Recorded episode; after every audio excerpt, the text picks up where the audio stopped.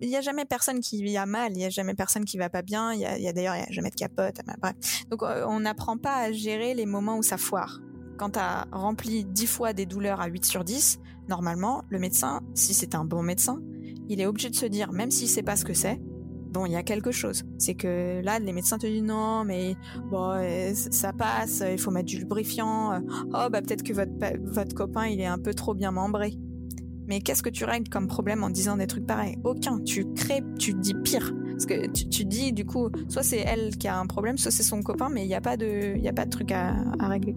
Et le rapport à la vue, c'est de la cacher. Euh, donc euh, du coup, on a toujours cette honte. Il euh, y, a, y, a, beaucoup de, il y a beaucoup de honte intériorisée sur ça. Ça pue, c'est pas beau, c'est machin. Donc forcément, ça affecte la sexualité de quand on a des douleurs et qu'en plus on a cette couche de honte de qui se rajoute dessus, bah, la sexualité elle en est que de encore plus impactée quoi. Salut, c'est Manon. Bienvenue sur Talk Podcast. Talk Podcast, c'est le podcast où l'on parle de sexualité au pluriel, mais surtout des personnes qui osent entreprendre dans ce milieu, pour le plus grand bien de votre bien-être sexuel. CEO fondateur de start-up, d'entreprises installées ou encore d'associations, sexologue, médecin, sage-femme, performeur, influenceuse, réalisatrice, etc. Talk Podcast part à la rencontre de ces personnes qui construisent et pensent à la sexualité de demain. Le monde de la sexualité et des plaisirs est vaste, il touche tout le monde et de plein de manières différentes. Avec le podcast de Talk, inspirez-vous des entrepreneurs qui ont osé. Talk Podcast est un média de Talk Univers. Libérez la parole autour de la sexualité de manière positive, ludique et inclusive. Bonne écoute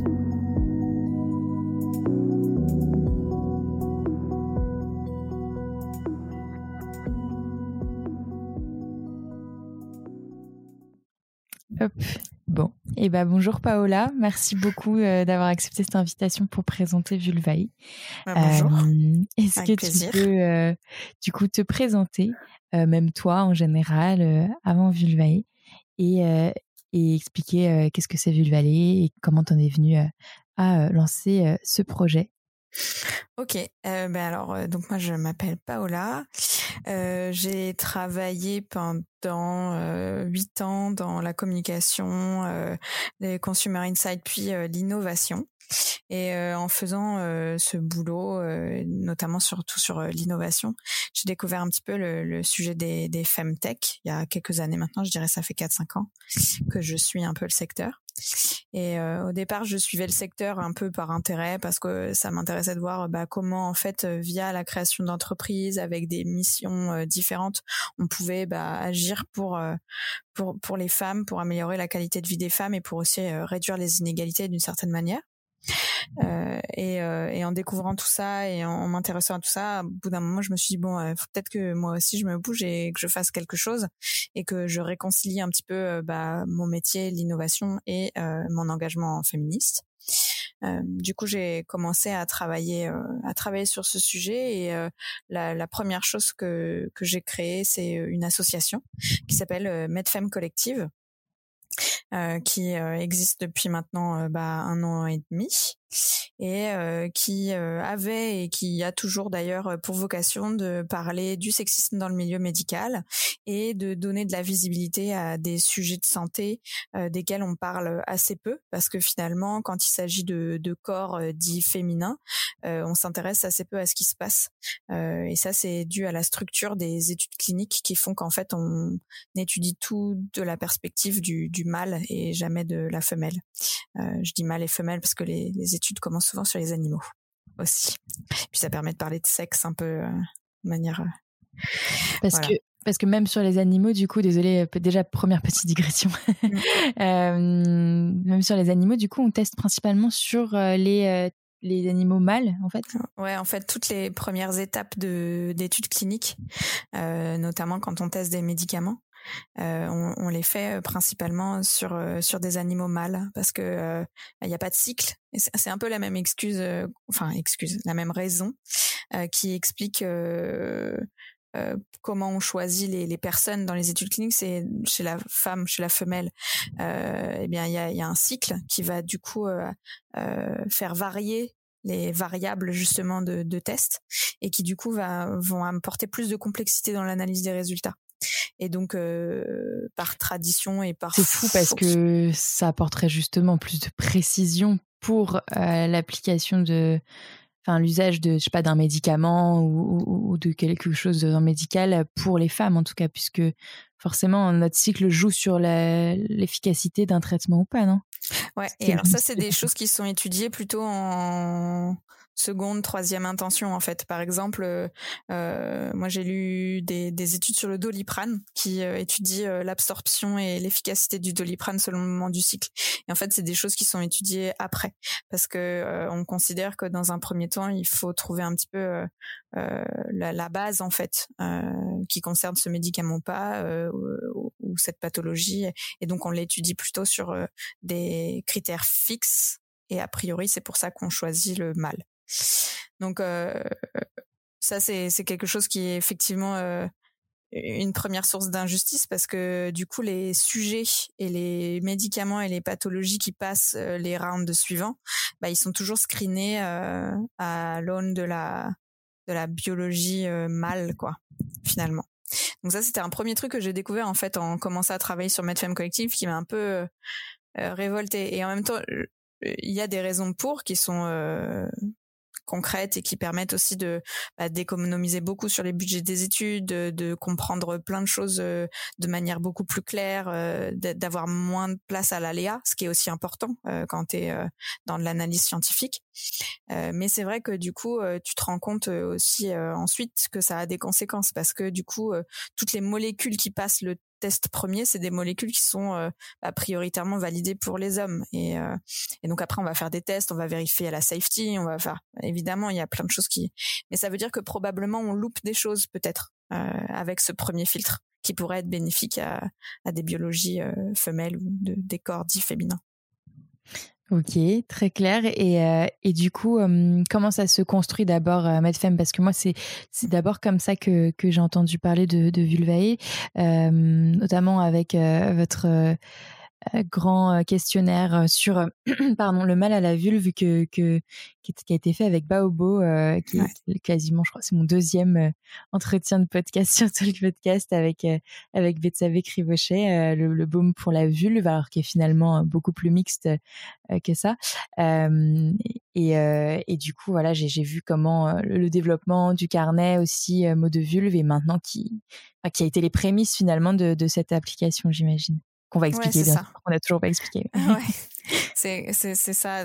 Donc euh, Medfem, ça s'est constitué un petit peu euh, bah, en fait, on s'est lancé, on a essayé de voir bah, qu'est-ce qui prenait, qui venait nous voir, qui venait nous parler, qu'est-ce qu'on pouvait mettre en place. Donc, euh, on a commencé un peu en, tâtonnant, euh, en, parlant à des premiers partenaires qui nous ont aidés à rédiger des premiers contenus, en contactant des gens, euh, en parlant de sujets aussi qu'on nous réclamait, parce qu'en fait, finalement, assez rapidement, on a eu des, des, des, personnes qui nous ont écrit et qui nous ont dit ah tel sujet, personne n'en parle, est-ce que vous allez en parler? Et donc, du coup, bah, on prenait les sujets, on regardait ce qu'on pouvait faire dessus et puis on essaie d'en parler. Et puis, euh, bah, typiquement, euh, on a commencé à s'intéresser à la vulve euh, assez rapidement parce que c'est des sujets qui sont revenus euh, spontanément par des personnes. Euh, en fait, on a eu à un moment trois, quatre, cinq personnes qui nous ont écrit ah moi j'ai des douleurs à la vue, je sais pas ce que c'est, personne sait me dire ce que c'est. Est-ce que tu as des infos Alors évidemment, moi je fais pas de diagnostic ni rien, donc mais je transmettais des articles, je transmettais des associations que je trouvais en ligne qui parlaient de ça et du coup ça permettait d'aider. Et puis je... donc on s'est rendu compte qu'il y avait un vrai vide quoi. Donc on a commencé à travailler là-dessus avec euh, donc euh, mon copain qui est aussi mon partenaire de création de Medfem Collective et de Vulvae. Et euh, dans le dans le process, bah, on, a commencé à discuter avec Baobo vu qu'on avait un sujet en commun qui était la vulve, et on a mis en place ce questionnaire, donc sur lequel on a eu pratiquement 2000 réponses avec euh, donc 2000 personnes euh, qui nous ont dit qu'à 99%, euh, elles avaient toutes déjà ressenti au moins une fois dans leur vie des gènes ou des douleurs au niveau de la vulve. Euh, donc euh, bon bah ça confirme un petit peu euh, l'étendue. Alors même si le questionnaire dans la méthodologie il est pas représentatif, on n'a pas fait un panel de tous les âges, de toutes les régions, de tout. Bon voilà. Mais quand même c'est assez évocateur que sur 2000 personnes, euh, as quasiment toutes qui te dit avoir cette douleur. Puis après, il y a aussi des choses qui ressortent très fortement, c'est que notamment la pénétration, c'est la pratique sexuelle numéro un qui cause des douleurs. Et, c'est fou parce que c'est ça qui structure notre vie sexuelle. Donc en fait, on se dit bon bah si on éliminait ça ou en tout cas si on le rendait moins présent, qu'est-ce que ça changerait dans la vie des gens? Donc bon voilà, on a appris plein de choses avec ce questionnaire. Est-ce que juste pour rester deux, secondes sur le questionnaire, parce que là j'ai plus les résultats en tête, je sens que j'avais regardé, mais qu'est-ce que je voulais dire? Oui, est-ce que suite à, voilà des douleurs, les personnes, est-ce que vous savez, vous savez si elles sont elles sont allées consulter, elles se sont renseignées, qu'est-ce qu'elles ont fait de ce constat de bah là aujourd'hui j'ai mal ou ça fait plusieurs semaines ou ça fait ou trois fois l'année, enfin j'ai n'importe quoi, mmh. mais je veux dire si ça arrivait déjà plusieurs fois, et peut-être qu'elles se sont inquiétées, en tout cas suffisamment pour s'en rappeler et le dire dans, un questionnaire comme ça et avoir envie de répondre et de s'intéresser à ce que à ce que euh, collectif fait. Euh, voilà, est-ce qu'il y, y, a une suite ou c'est juste je sais pas quoi faire parce qu'en fait je trouve pas d'infos ou alors j'en ai parlé personne m'écoute? Mmh. En fait, il y a différentes trajectoires. Euh, dans les personnes qui ont répondu, il y a, y a vraiment différentes typologies. Et ça, c'est aussi les typologies de personnes que j'ai rencontrées après en travaillant sur Vulvae. Euh, il y a des personnes qui ont des douleurs depuis très longtemps et qui ne font rien parce qu'elles ont honte, parce qu'elles pensent qu'elles en sont responsables. Ça, c'est quand même un, un, gros échantillon parce que, alors, il y a aussi l'échantillon de personnes qui ne se reconnaissent pas comme ayant un problème. Alors, c'est un très très gros échantillon et c'est peut-être le premier à aborder finalement. J'ai des douleurs, mais en fait, je sais pas que c'est un problème. C'est normal. Euh, de toute façon, c'est ma faute ou c'est normal. Du coup, j'en parle pas et je fais comme si ça n'existait pas. Ça, c'est quand même un gros échantillon, mais ça, c'est des gens, je dirais, qui n'ont pas forcément répondu au questionnaire parce qu'elles se sont probablement pas reconnues dedans ou, ou alors euh, voilà. Après, il y a les personnes qui ont ces douleurs, qui reconnaissent que c'est pas normal, qui ont bien une idée quand même que c'est pas tout à fait quelque chose qu'elles devraient avoir, euh, mais qui savent pas comment en parler, qui savent pas qui aller voir et qui ont honte. Il y a beaucoup beaucoup de honte autour de la vulve. Évidemment, c'est hyper tabou quoi. La honte de quoi? De dire à son médecin j'ai mal euh, là en bas parce qu'on n'ose même pas nommer sa vulve ou euh, ou j'ai ou je sais pas si j'ai mal aux lèvres ou au vagin ou au clitoris à l'intérieur à l'extérieur on sait pas. Ouais, ben c'est un lieu de tabou. Euh, la vulve, on ne doit pas la regarder, on ne doit pas la voir, on doit pas, enfin, on, ne doit pas s'en réjouir de sa vulve, on ne doit pas euh, la posséder. C'est pas nous, c'est pas nous en tant que femmes qui devons la posséder. Enfin, je caricature un petit peu, mais c'est beaucoup ça. Et du coup, euh, en fait, en quelque sorte, on ne l'investit pas psychologiquement et donc du coup, on ne s'en occupe pas. Et, et, et, quand il y a un problème, ben on est assez peu capable de savoir nommer ce qui se passe. il faut savoir qu'il y a la moitié de la population qui sait pas forcément ce que veut dire, euh, est-ce que désigne le mot vulve en plus. Donc euh, ça c'est pareil, c'est quelque chose qui est très complexe. Euh, c'est un, endroit hyper difficile à s'emparer.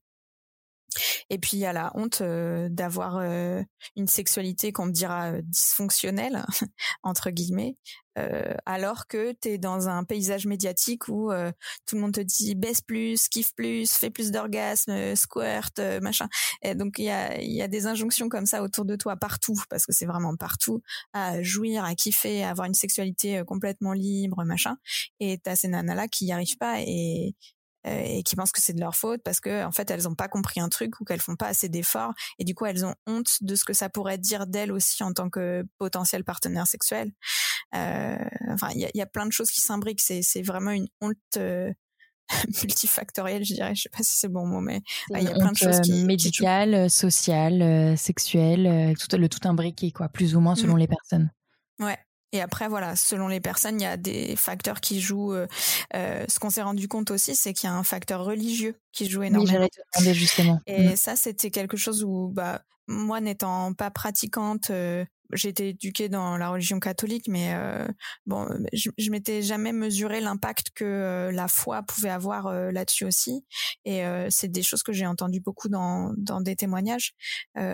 Euh, l'importance de la virginité, l'importance d'arriver jusqu'au mariage, euh, jusque euh, ça, crée aussi quelque chose qui, qui, fait que même si on a ces douleurs qui apparaissent, ben en fait on n'en parle pas parce que tout de suite cette zone est associée à la sexualité. Et donc on se dit euh, bah non je, je peux pas en parler parce que je suis pas active sexuellement et qu'en fait si jamais je, je parle de ça je vais lever un doute ou au contraire même moi j'ai du coup un doute sur ce que ça veut dire. Il y a, y a plein de choses qui s'imbriquent aussi par rapport à l'environnement religieux il y a aussi le fait que si, euh, si je dis que j'ai mal, ça veut potentiellement dire que euh, j'ai déjà eu des relations sexuelles avec pénétration. Euh, donc, ou même juste que j'y pense. ou, voilà, il, peut y avoir ce genre de choses. Après, voilà, c'est c'est pas le plus gros sujet, mais c'est un sujet qui nous a étonné de découvrir et qui était particulièrement intéressant pour moi parce que c'est vraiment une perspective que j'avais pas et je suis toujours aussi curieuse de c'est aussi pour ça que je fais ça de me mettre dans la peau des gens qui vivent des expériences complètement différentes et, de comprendre et de d'intégrer ces histoires aussi Ok. Et donc, du coup, euh, ce sujet de la vulve euh, et des douleurs à la vulvaire euh, vraiment est clair. et qu'est-ce qui se passe ensuite? Voilà, donc on a ça. On, on, travaillait aussi en parallèle sur le sujet du suivi de santé et du suivi de son corps comme outil thérapeutique maîtrisé par la patiente. Parce que dans Medfemme Collective aussi, ce qu'on voulait, c'était redonner des clés aux patientes euh, et aux patients, aux personnes qui ont des corps dits féminins, euh, des outils pour se réapproprier vraiment sa santé et la maîtrise de sa santé. Et du coup, le suivi. Donc suivre au quotidien ce qu'on fait, ce qu'on déploie, euh, ce qu'on mange, comment on dort, tout ça. Eh ben c'est un outil hyper puissant pour apprendre à se connaître et du coup après ajuster ses pratiques au quotidien et déjà maîtriser une grosse part de son bien-être. Donc on, s'intéressait à ça déjà thérapeutiquement, je dirais en général pour tout, hein, pour le sommeil, pour euh, les règles, pour et du coup on a décidé de l'appliquer euh, à la santé vulvaire parce que on s'est rendu compte que sur la santé vulvaire, en plus, il y avait absolument pas de connaissances dessus. Alors absolument pas. Il y a quand même des spécialistes, il y a des gens qui savent des choses, mais c'est très très très peu.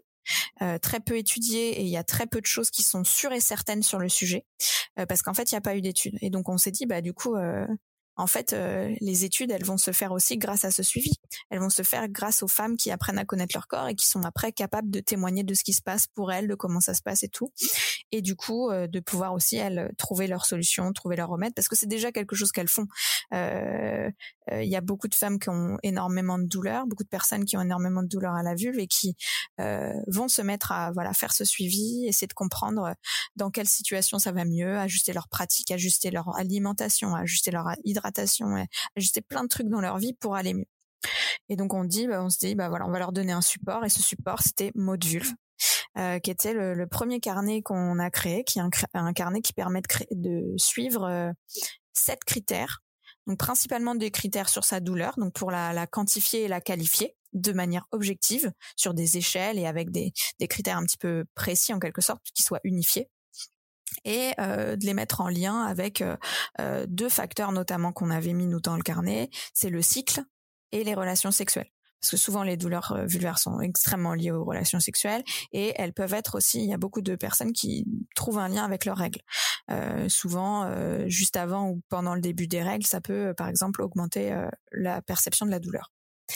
Donc euh, on a mis ça en place et dedans on a mis un critère libre parce que euh, ce qu'on voulait faire avec le carnet aussi c'était euh, tester, essayer de voir qu'est-ce que les personnes allaient spontanément vouloir traquer comme critère. Et alors là, bah, on a découvert plein de trucs, plein de trucs différents. Et un truc qu'on a vu beaucoup, c'est les personnes qui suivaient leur traitement.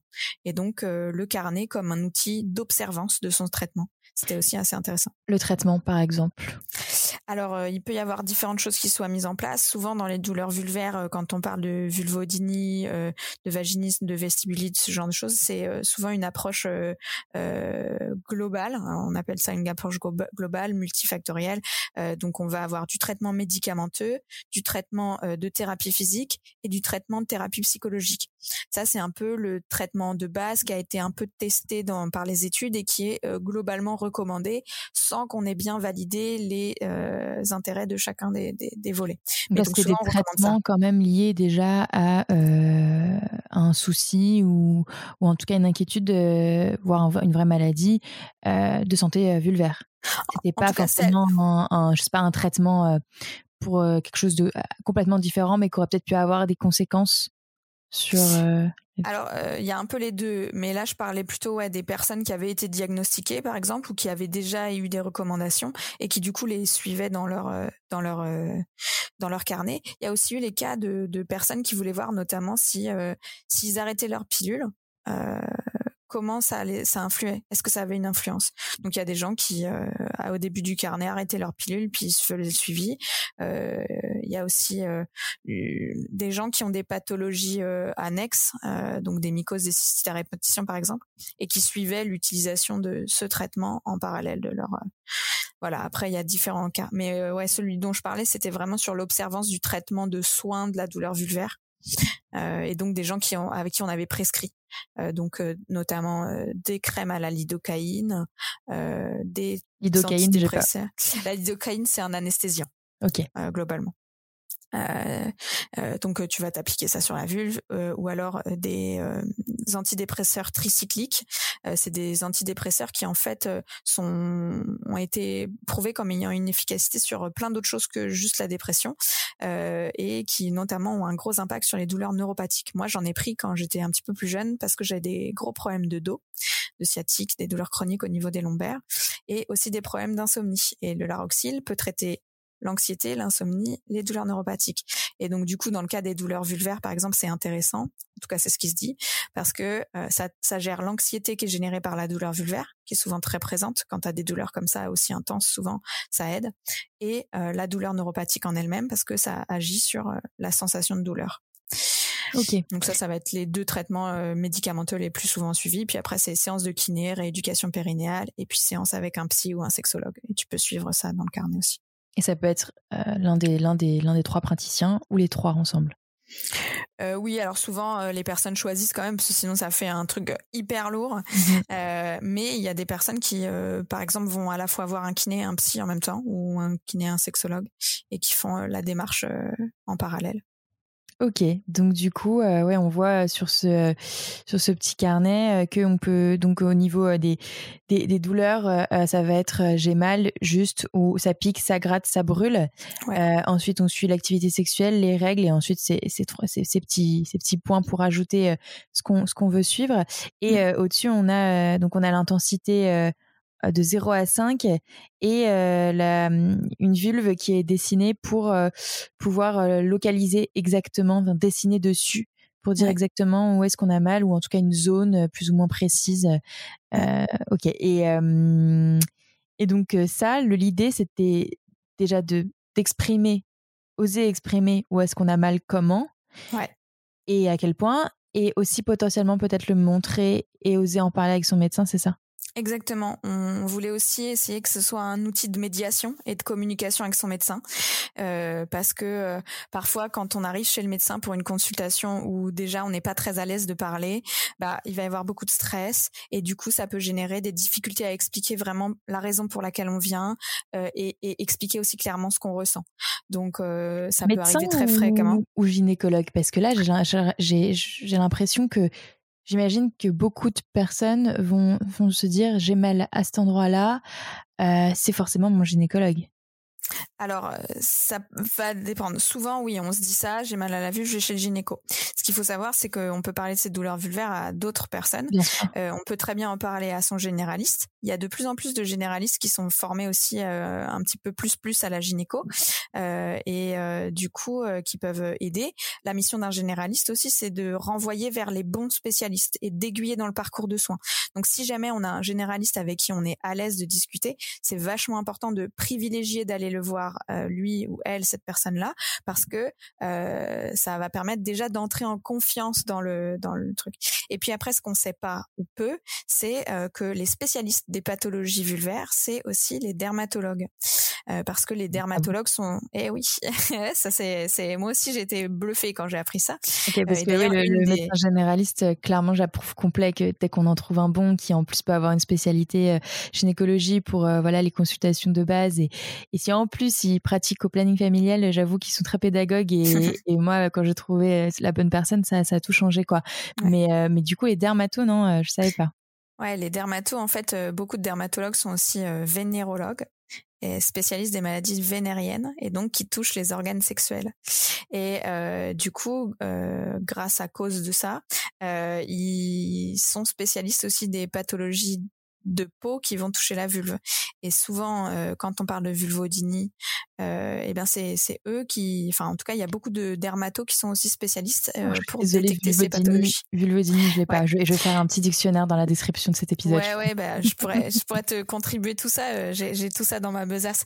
Euh, vulvodynie, c'est la douleur chronique de la vulve. Donc euh, c'est une douleur répétée qui se prolonge par épisode sur trois mois et qui n'a pas de cause apparente visible. C'est-à-dire que si tu regardes ta vulve, elle est comme d'hab. Euh, mais ça te fait mal. Et souvent, c'est des sensations plutôt de brûlure, de picotement ou de, de sensations de peau un peu à vif.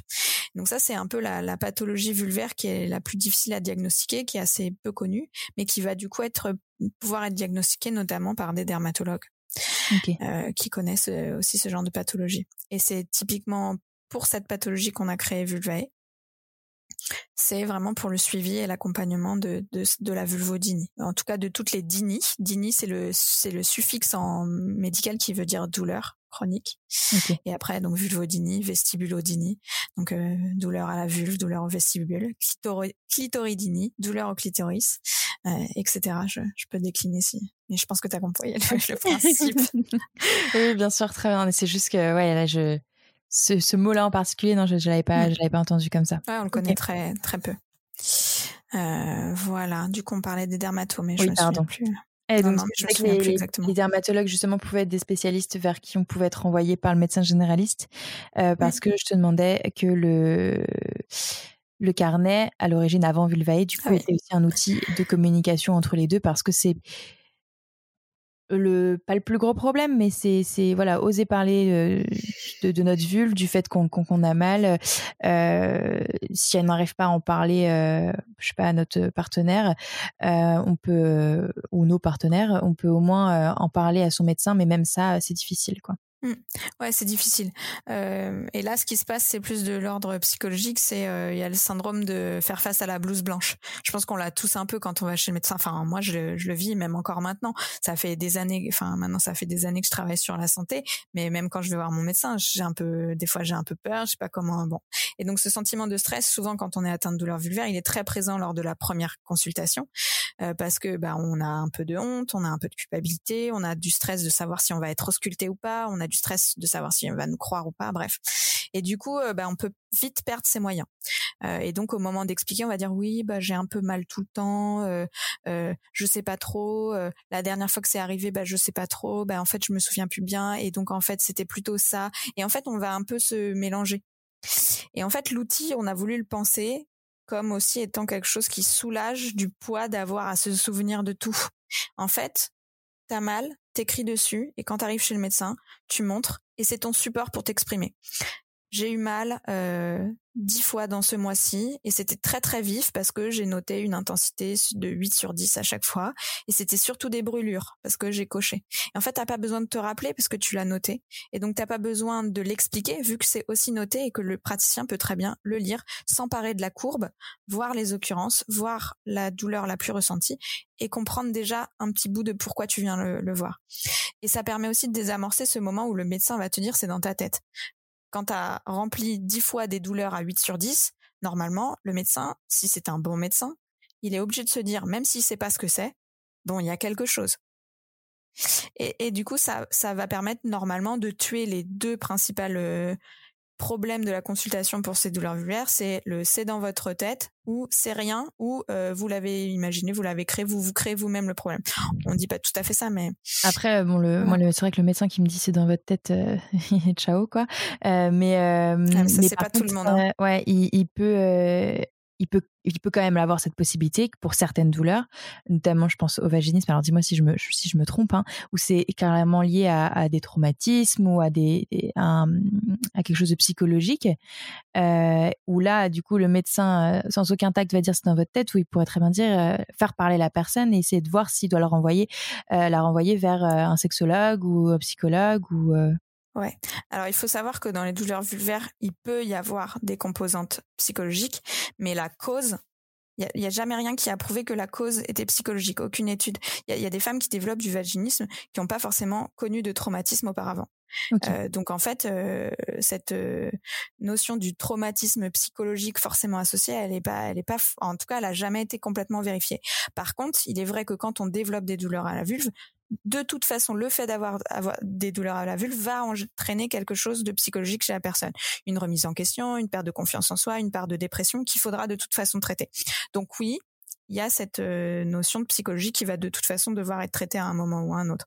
Mais c'est pas nécessairement la cause. Et le problème, c'est que quand un médecin dit c'est dans votre tête, c'est pas la bonne explication. On peut pas dire c'est dans votre tête parce que en fait on se doit en tant que médecin et c'est c'est une des obligations déontologiques des médecins d'expliquer les choses de manière à ce que le patient les comprenne. C'est le devoir du médecin de se mettre aussi au niveau de la personne qu'il a en face de lui et de lui expliquer correctement les choses pour qu'elles soient comprises et interprétées positivement. Dans quel monde dire à quelqu'un c'est dans votre tête, on pense en tant que médecin que ça va être bien reçu. Ben, en fait, c'est un monde qui ne devrait pas exister pour moi parce qu'en fait, euh, c'est dans votre tête. Oui, on peut expliquer aux patientes quand le médecin il vous dit c'est dans votre tête, c'est pas tout à fait ça qu'il veut dire, c'est machin. Et en fait, c'est pas au c'est pas aux patients de faire cette démarche là, parce que justement, c'est au médecin d'expliquer qu'est-ce que ça veut dire. Oui, oui, bien sûr, faut pas qu'ils le disent comme ça. Et c'est ça qui, moi, c'est ça qui me me révolte dans cette phrase, c'est que oui, je comprends ce qu'il y a derrière, et je comprends quand on me l'a dit, par exemple, parce qu'on me l'a dit, moi, pour mes douleurs de dos, c'est pas tout à fait la même zone, c'est pas aussi tabou, mais on me l'a dit plusieurs fois. Je comprends ce que ça veut dire, mais c'est pas à la charge du patient de, de le dire, et, il faut changer ça. Et je pense que du coup, et ça passe euh, encore moins sur un sujet aussi tabou où la, le patient la, le, la patiente ne va pas être aussi à l'aise, encore moins à l'aise avec le sujet que, que pour un mal de dos. Et, euh, ok. D'accord. Euh, et du coup, vulvae, on y vient. Et du coup, voilà, on y vient. Pardon, c'est, tu vois, je t'avais dit, c'est super long. Hein. Moi, je. Ah c'est moi aussi qui, qui ai voulu avoir tout le, le l'historique. Pas de souci. Et donc, bah, on a sorti Vulvae. Euh, très rapidement, euh, bah, sans vraiment faire trop de com, enfin en tout cas juste dans notre petit réseau Medfem, il y a plein de personnes qui s'y sont intéressées. On a eu des premières commandes, c'est allé ah, très très vite. Parce que Vulvae, quand tu dis première commande, parce que pour moi, Vulvae. Euh, non, sur mode Vulve, pardon. D'accord. Sur mode Vulve. On a eu les premières commandes de carnet, du coup.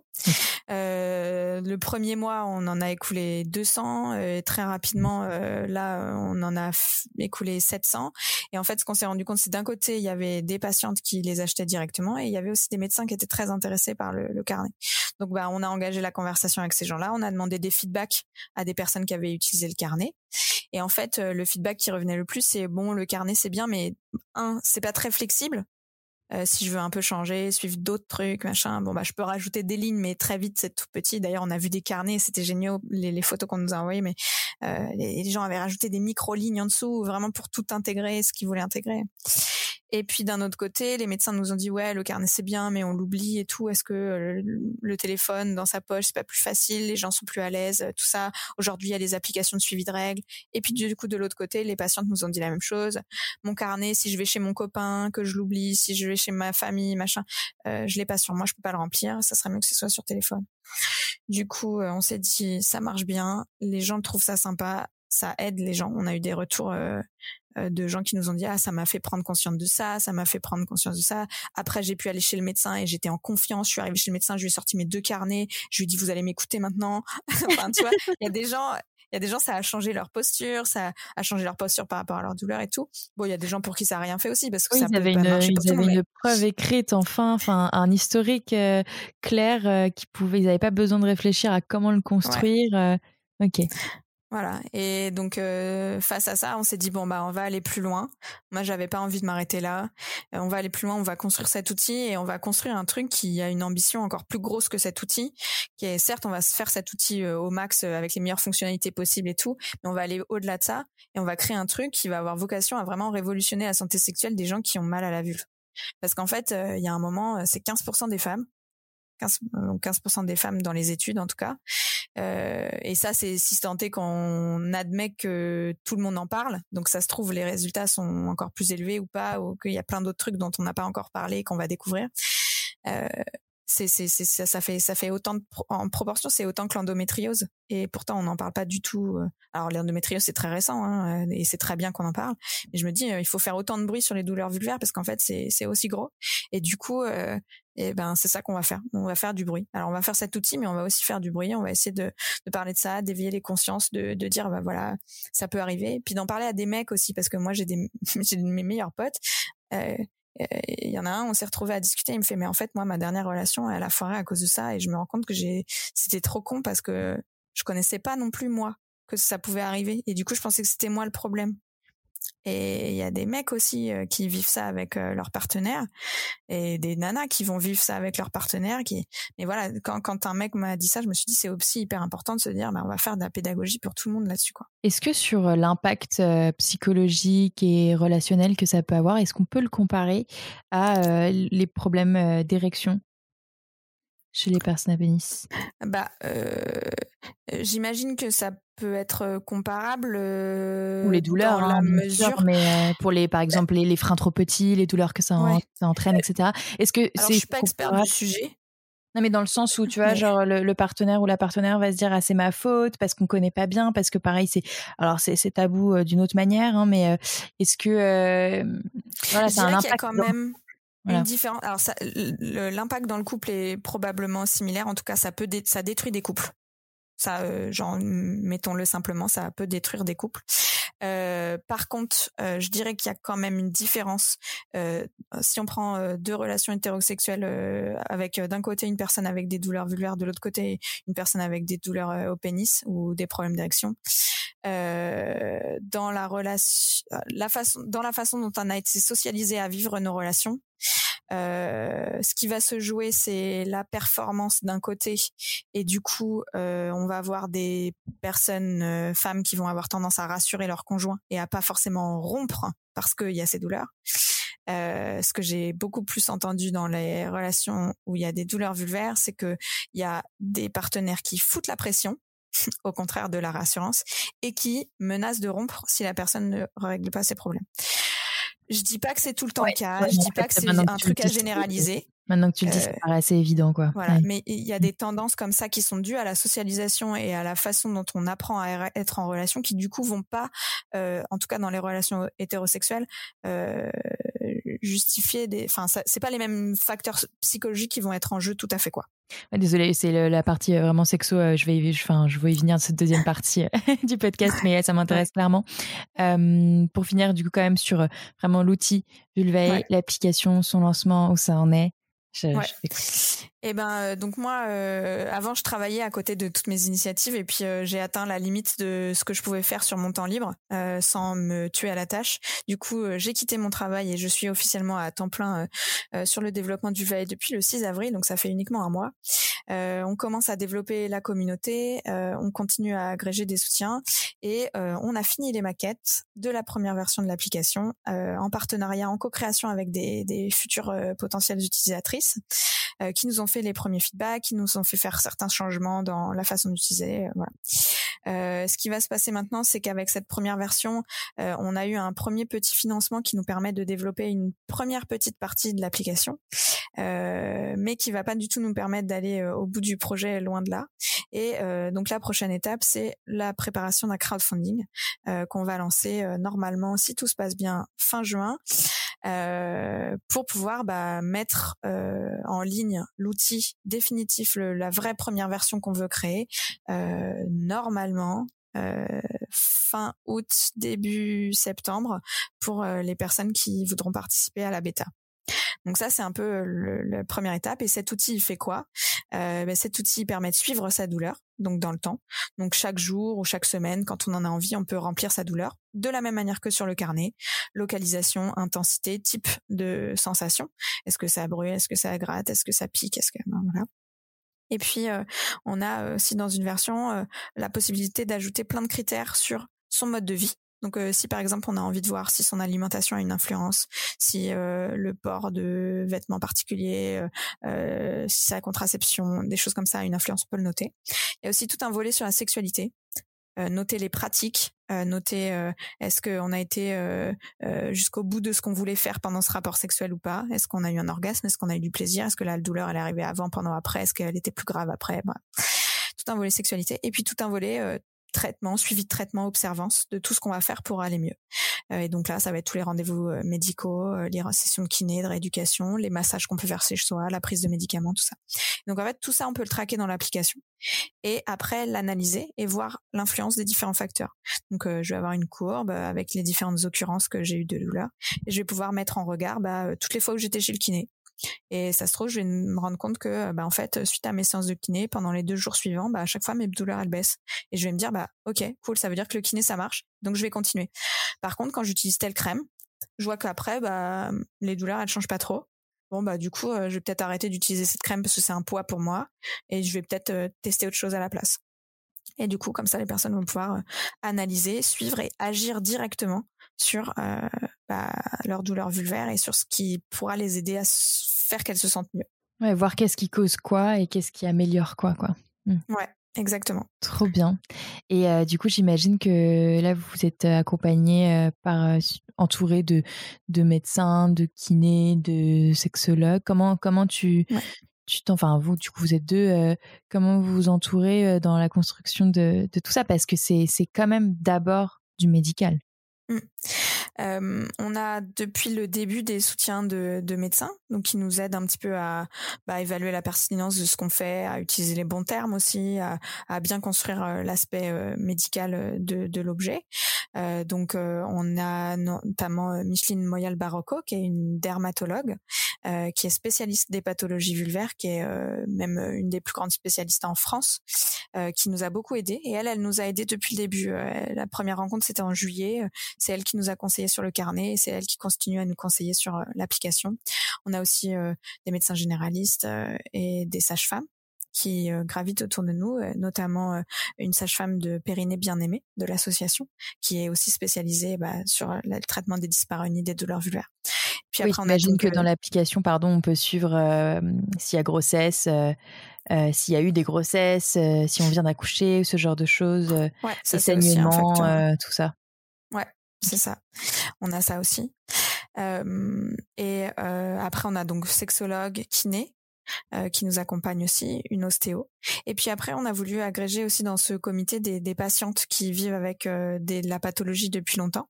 Donc on a deux patientes influenceuses qui vivent avec leur douleur depuis très longtemps, qui nous aident aussi sur le côté plus bah, connaissance elles-mêmes de leur corps, de comment elles vivent la, la pathologie. Puis après, on a des expertes qui sont plus euh, bah, des soutiens euh, pour créer la structure de l'application. On a une spécialiste des données personnelles de santé, par exemple, qui nous accompagne, parce que c'est un des trucs les plus importants dans la création d'une application. Il faut qu'on soit sûr que ce soit safe et que la donnée reste toujours dans la main de l'utilisatrice. Et euh, ça, c'est vraiment un truc sur lequel on peut pas, pour nous, on peut pas, il n'y a pas de compromis, quoi. Euh, voilà. Et donc on a ces 12 expertes donc euh, qui nous accompagnent et qui euh, ponctuellement nous aident à finaliser telle ou telle question, tel ou tel sujet, et tout au fur et à mesure de, la création et qui vont continuer à nous accompagner jusqu'à temps que Vulva existe, en espérant que on ait une longue vie. Trop bien.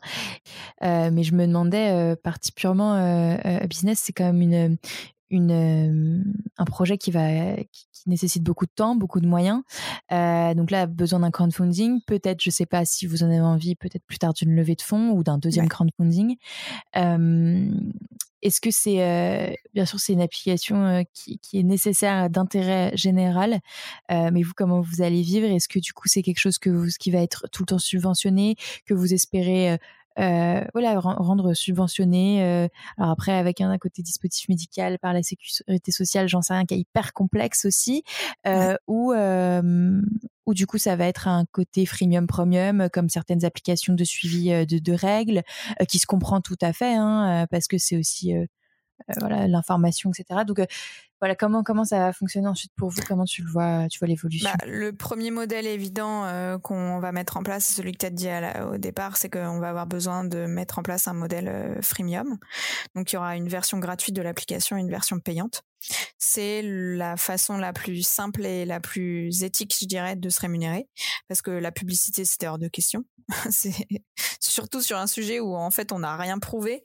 Euh, on, on peut pas dire ah telle crème c'est génial telle machin enfin voilà c'était complètement voilà. Et puis faire des pubs qui ont absolument rien à voir avec le sujet non. Donc euh, freemium ça c'est la première euh, la première étape. Et puis après en termes de de subventions, de modèles derrière, on va chercher plusieurs choses. on vise une, levée de fonds. Ça, on aimerait bien d'ici un an avoir un premier seed qui nous permette de développer et d'aller encore plus loin. Et puis après, euh, comme on disait, c'est un sujet de santé, c'est un sujet aussi d'intérêt général. Euh, on va faire appel à des subventions euh, le problème, c'est que pour avoir les subventions, il faut déjà qu'on ait un outil et qu'on ait déjà prouvé une forme d'utilité. Donc, on est obligé de lancer le premier et de commencer à avoir des personnes qui utilisent pour pouvoir justifier euh, après d'avoir des subventions. En fait, c'est un, c'est souvent, enfin, c'est un peu le chat qui se mord la queue, c'est qu'il faut d'abord faire un truc et investir énormément pour pouvoir après éventuellement avoir des gens qui investissent. Et donc, c'est un peu ce qu'on fait là maintenant. Euh, moi, j'ai investi tout mon temps, tout ce que je peux faire, toute mon énergie à créer ce truc, à en parler, à, essayer de d'avoir un maximum de soutien. Et après, bah, en contrepartie, ces soutiens, ils vont pouvoir nous permettre derrière d'aller justifier d'avoir ces accompagnements supplémentaires en termes financiers pour bah, aller encore plus loin et accomplir vraiment toute notre vision euh, parce qu'on veut pas s'arrêter à un produit patient. On veut ensuite que ce soit un produit qui puisse être euh, euh, utile aux docteurs qui voudront s'informer et comprendre mieux les pathologies mieux les diagnostiquer. On veut que ce soit un outil qui soit utile à la recherche parce qu'on techniquement si ça marche bien et qu'il y a plein de gens qui s'inscrivent bah, en fait on va se retrouver avec une cohorte de patientes euh, qui a des douleurs et qui va vouloir probablement euh, tester tout ce qu'elles peuvent euh, pour pouvoir aller mieux. Donc, bah, on va se retrouver avec ce pool de patientes qui va être important et, et qui peut aider à faire progresser la recherche très très vite. C'est aussi peut-être parfois toute l'ambiguïté aussi. Il y a des patientes qui vont être OK pour, pour que leurs données, du coup, anonymisées, bien sûr, soient utilisées à la recherche, qu'elles participent peut-être à des tests, etc. Et d'autres pas du tout. Donc, enfin, on, sait maintenant que les, les applications de, de, de, sur les de tracking de règles, par exemple, c'est des c'est des super entreprises de données en fait. Elles marchent là-dessus, elles marchent, elles marchent sur la data. Euh, là, c'est aussi un peu le modèle vers lequel vous pouvez aller en fait. Ouais. Bah, en tout cas, c'est un truc qui nous semble important euh, parce que bah, quand on parle de femtech, on parle souvent de data gap entre ce qu'on sait de l'homme et ce qu'on sait de la femme. Et typiquement, notre outil, il va permettre de combler une partie du data gap sur les douleurs vulvaires. Et ce data gap, bah, c'est forcément la data, le, le mot-clé, qu'on va devoir allouer à la recherche d'une façon ou d'une autre. Euh, et c'est ça qu'on veut faire en fait. C'est agréger un max de données. Toujours, alors je répète, euh, sécurisé et de manière euh, propriétaire pour la personne qui pourra la retirer à tout moment, mais qui doit accepter quand même que si on veut faire progresser le sujet ensemble, il va falloir la, partager de manière anonyme à ces gens qui peuvent faire des études dessus. Et ça, ça va être oui le cœur de ce qu'on veut accomplir. En tout cas, c'est la, condition sine qua non de démarrage parce qu'en fait, il y a tellement pas d'études, il y a tellement pas de connaissances sur le sujet qu'on est obligé de bah ouais, d'y aller all-in là-dessus. Mmh trop bien. Ok, non mais je comprends tout à fait, bien sûr.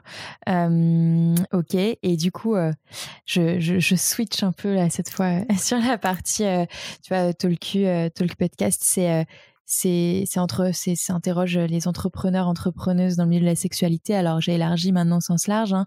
euh, mais mais là tu fais partie peut-être du, premier volet de personnes que j'avais interrogées vraiment qui créent euh, des, des, des, boîtes des startups peu importe comment on l'appelle euh, pour euh, pour aider les gens avec leur sexualité alors vulvaï c'est évidemment pas directement lié à la sexualité mais en fait quand même ah, un peu beaucoup. Euh, parce que ça pourrait être juste ma vulve et c'est pas tout le temps lié à la sexualité mais on en a quand même déjà beaucoup parlé.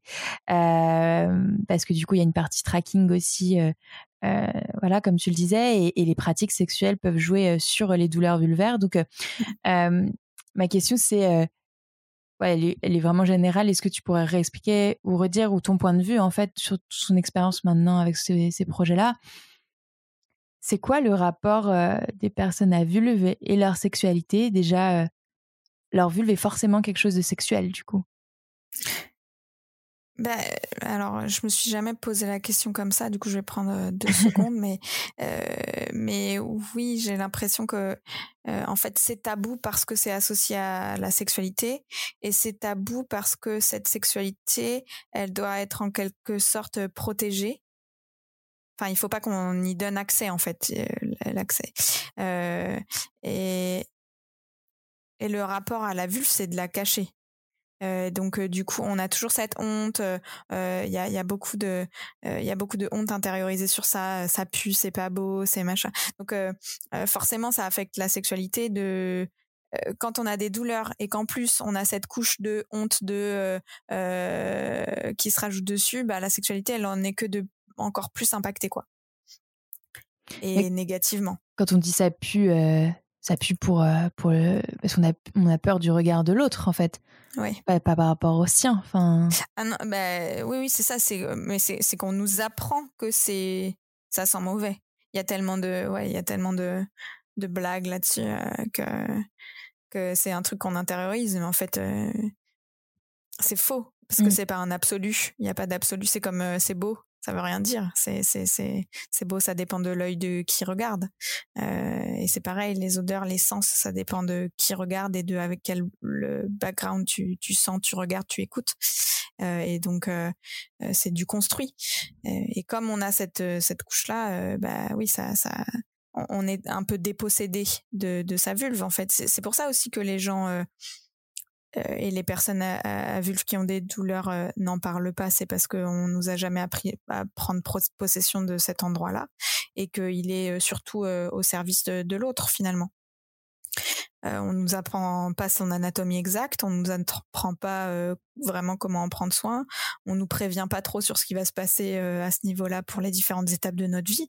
on, on nous apprend rien dessus. Euh, on, on savait même pas. de l'autre, est-ce qu'on peut clairement le dire hein? Est-ce que c'est pas plutôt au service de l'homme, quoi, dans un oui, alors euh, binaire là euh, Oui, clairement, c'est un truc à conquérir par l'homme. Ouais. Et on nous apprend pas à nous conquérir nous-mêmes. et, est-ce que du coup ça, tu le savais peut-être, enfin tout ça, toutes ces, ces idées-là, tu le savais sûrement déjà avant de commencer euh, avant de commencer Vulvae et, euh, et Mettre Femme Collective, mais euh, est-ce que ça, ça a encore plus confirmé tout ce que, tout, tout ce que tu pensais, cette honte en, au contact voilà, des, des personnes qui, qui te suivent? Est-ce qu'il y a des témoignages qui t'ont particulièrement marqué, qui t'ont particulièrement choqué et que tu pourrais partager ou? Alors, euh, je vais prendre la première partie de la question. Euh, j'avais conscience de ça, mais non, mais je parce que du coup, ça s'est enchaîné dans ma tête. Euh, j'avais conscience de ça, mais j'avais jamais étudié le sujet aussi en profondeur parce que voilà, j'avais jamais vraiment pensé organes, appropriation du corps de cette manière-là. Donc, j'ai découvert quand même, j'ai conscientisé pas mal de choses que je savais plus ou moins, mais voilà. Et, et, et sur les, les témoignages, ce qui m'a choqué le plus, c'est des choses qu'on sait mais dont on se rend pas vraiment compte tant qu'on l'entend pas. C'est euh, la violence associée à la sexualité euh, lorsqu'il y a de la douleur. Euh, c'est ce que je disais un petit peu tout à l'heure quand on parlait de euh, les deux, deux cas de couple hétérosexuel, un cas avec des douleurs vulvaires, un cas avec des douleurs au pénis. Euh, j'ai eu des témoignages. Ce qui m'a le plus choqué, c'est les témoignages de violence, de pression et de viol euh, que subissent et que ce et, dont elles ne s'extraient pas euh, les personnes euh, qui ont des douleurs vulvaires. Euh, elles se disent que comme elles ont un dysfonctionnement, que c'est de leur faute et qu'elles euh, peuvent pas le régler ou qu'elles savent pas comment le régler, bah, si elles veulent avoir un copain, euh, bah, elles sont obligées de se laisser faire et de serrer les dents tant que ça passe. Et, voilà. et moi, j'ai des personnes qui m'ont raconté des scènes de viol en appelant ça des rapport euh, un peu douloureux. et euh, bah il y a des fois j'étais en larmes quoi. Il y a, un poids émotionnel à, traiter ce sujet parfois qui est extrêmement difficile. Euh, bah déjà parce que ça me renvoie à une part d'histoire personnelle, ça c'est un, un, sujet, mais euh, aussi parce que c'est terrible de voir que ces personnes elles ont un problème de santé, c'est un problème de santé et que ça en vient à impacter euh, et dont elles sont pas responsables. Et ça en vient à impacter euh, ce qu'elles vivent au quotidien et la, violence qu'elles reçoivent au quotidien sans qu'elles remettent ça en question. Pour elles, c'est normal. On leur a tellement dit c'est normal d'avoir mal, c'est normal d'avoir mal quand t'as tes règles, c'est normal d'avoir mal la première fois, c'est normal d'avoir mal pendant le sexe, c'est normal d'avoir mal pendant ta couche, c'est normal. Enfin, pour une femme, c'est tout le temps normal d'avoir mal. C'est un truc qui est construit dans la mythologie de la femme. Et du coup, euh, ben c'est normal de te faire violer, c'est normal d'avoir des rapports douloureux même quand t'as pas envie. Et, et, et, ça, on en arrive là. Et, et ça, c'est le plus dur. Ça, c'est vraiment le plus. Euh... D'ailleurs, tu vois, je, là, je m'emporte un peu, quoi. Je sens que je suis. Il y, a de quoi, il y a de quoi être, touché, être clairement en colère. Enfin. Mmh. Ouais. Ça, c'était le plus dur. Ouais.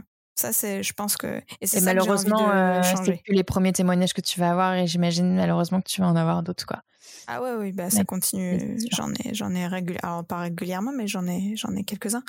Et c'est, et c'est terrible parce qu'en plus, euh, pour ces personnes qui ont des problèmes de santé liés à ces douleurs, cette violence, elle empire leurs problèmes. Et donc c'est un, c'est un cercle vicieux.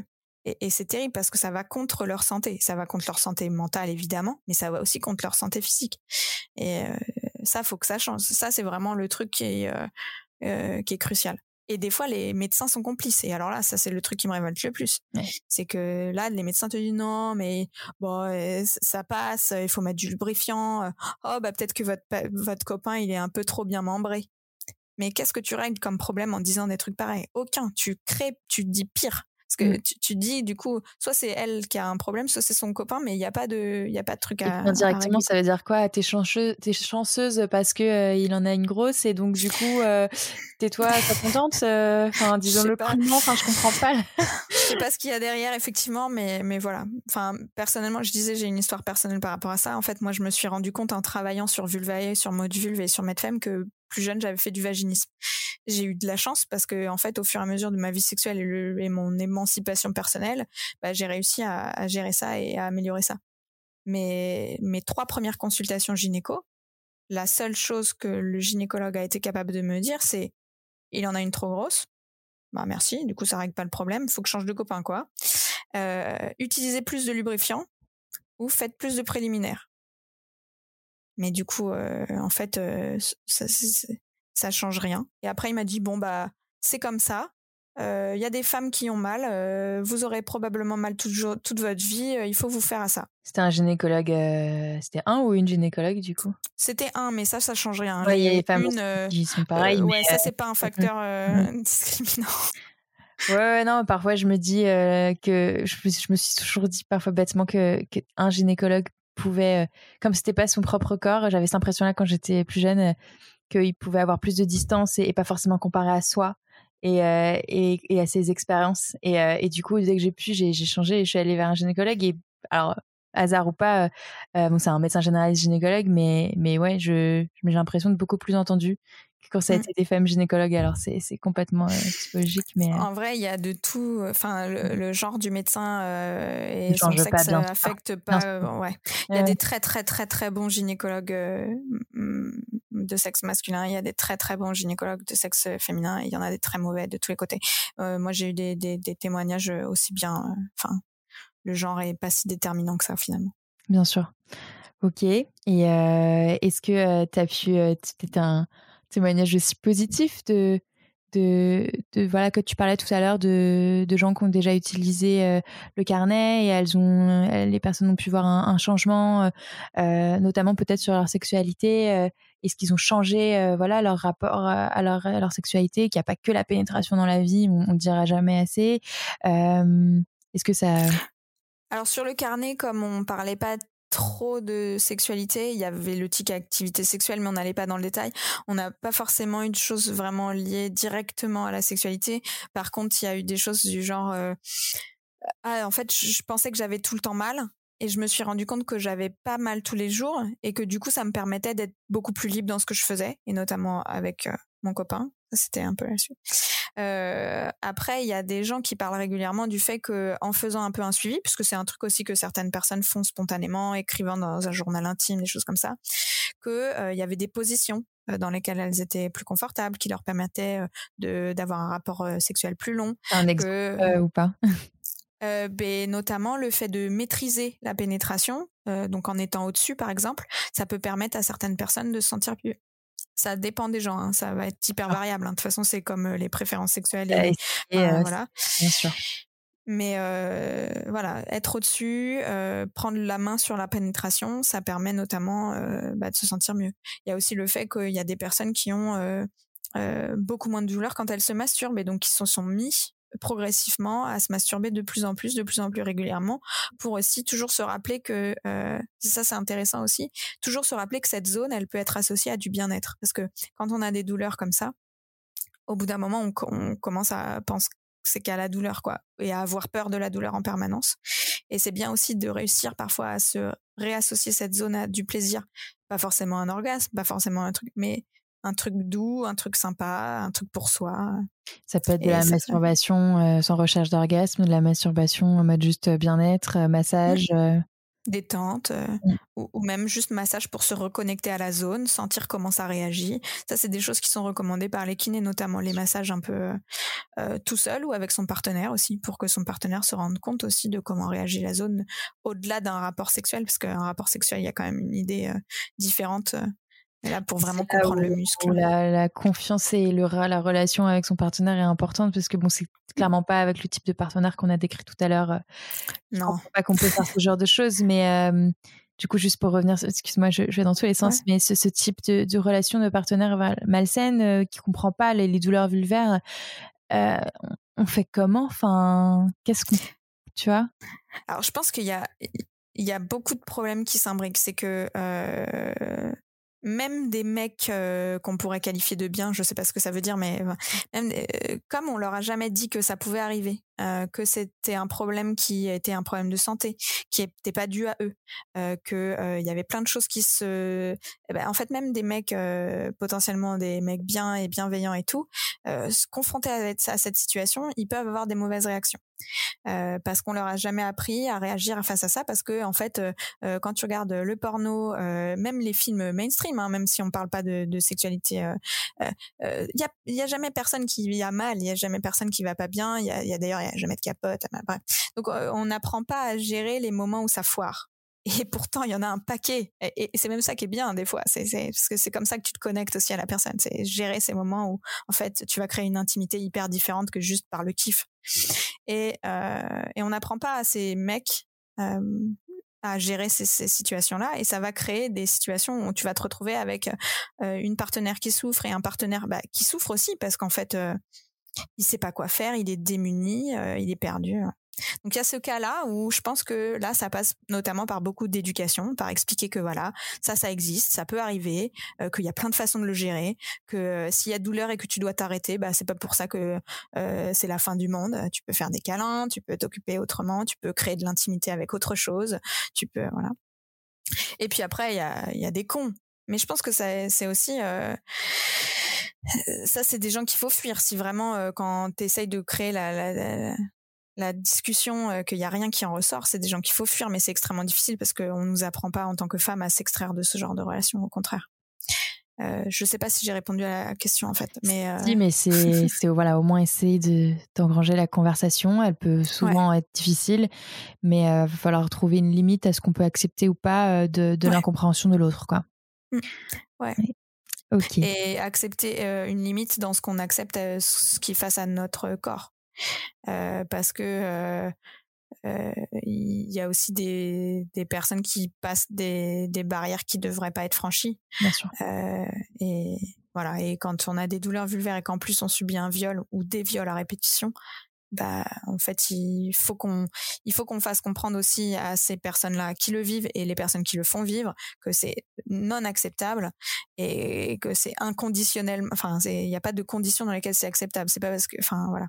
Et des deux côtés parce qu'il y a en fait la responsabilité même si on n'aime pas le dire elle est quand même des deux côtés enfin non, du coup je vais reformuler, il faudra euh, il faut que les deux personnes soient conscientes que euh, que c'est pas acceptable et, souvent, dans, on a ce problème-là, euh, c'est le mec agit et la femme ne se sort pas de la situation parce qu'on lui a jamais dit non plus que c'était pas acceptable. Elle se rend même pas compte tout de suite ou alors voilà. une plus tard que. Ouais. Voilà. Ok. Ok. Et eh ben écoute, euh, merci beaucoup. Euh, juste, je vais finir sur une question un peu traditionnelle, pareil que je vais très mal poser comme d'habitude. sur une note peut-être, j'espère, un peu plus positive. Euh, je pose souvent la question, euh, c'est quoi, euh, comment t'imagines la, la sexualité dans le futur? Les sexualités dans le futur même.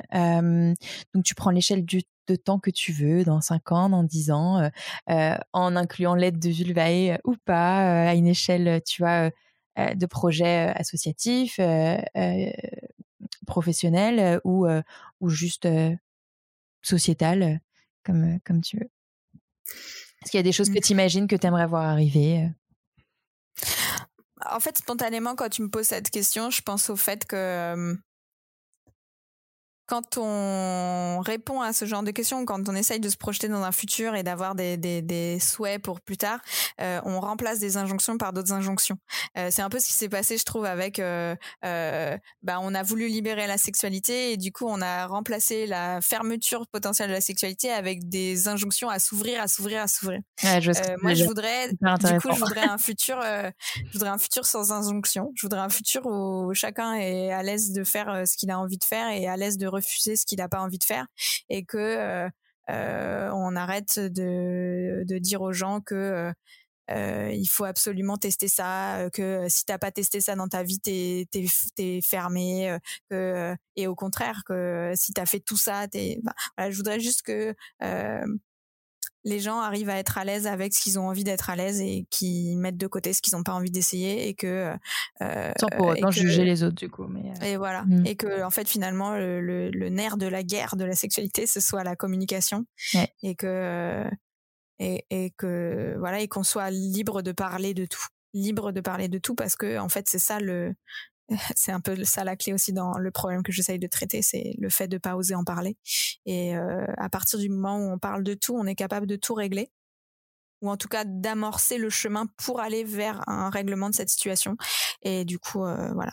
Donc euh, plus d'injonction et communication. Ah, c'est une super conclusion, merci beaucoup et ça fait vraiment écho avec ce que je veux faire avec Tolku et que je me transforme vraiment, j'ai envie de me concentrer sur être un média parce que ce que je dis tout le temps, euh, je savais pas exactement ce que je voulais faire, entreprendre dans la sexualité, mais je savais que le problème que je voulais régler, c'était euh, que bah, le, premier problème pour moi dans la sexualité, c'est juste d'en parler en fait. Mm. Quand ça va bien et quand ça va mal, évidemment, mais même quand ça va bien, on a du mal. Donc, euh, ouais, c'est clair. donc voilà. C'est clair. Et bah, écoute, merci beaucoup. et bah, puis, on va suivre du coup le lancement, le crowdfunding. pour l'instant, Vulvae, on, on, te suit sur Vulvae sur Insta, c'est ça? C'est ça, c'est ça. Il y a aussi une newsletter s'il y a des personnes qui sont un peu plus intéressées, qui veulent commencer à recevoir des tips, des contacts, des trucs. Euh, voilà, on partage pas mal d'informations et puis euh, et puis pour les personnes qui veulent accéder à la bêta aussi. Euh, n'hésitez pas à vous inscrire à la newsletter parce que c'est via ça que ça va passer. donc ça, pour ça, on s'inscrit sur le site vulvae.io, c'est ça? Exactement, c'est ça. Ok, bon, et eh ben super. on va relayer ça. Voilà. Merci beaucoup. Merci beaucoup, Paola. Très bonne journée. Toi aussi. Merci d'avoir écouté jusqu'au bout. Si vous avez aimé cet épisode, encore une fois, ça serait super si vous pouviez le partager autour de vous et surtout vous abonner et mettre des petites étoiles sur Apple Podcast. N'oubliez pas également de suivre le compte Instagram talk-univers. Merci encore et à très vite.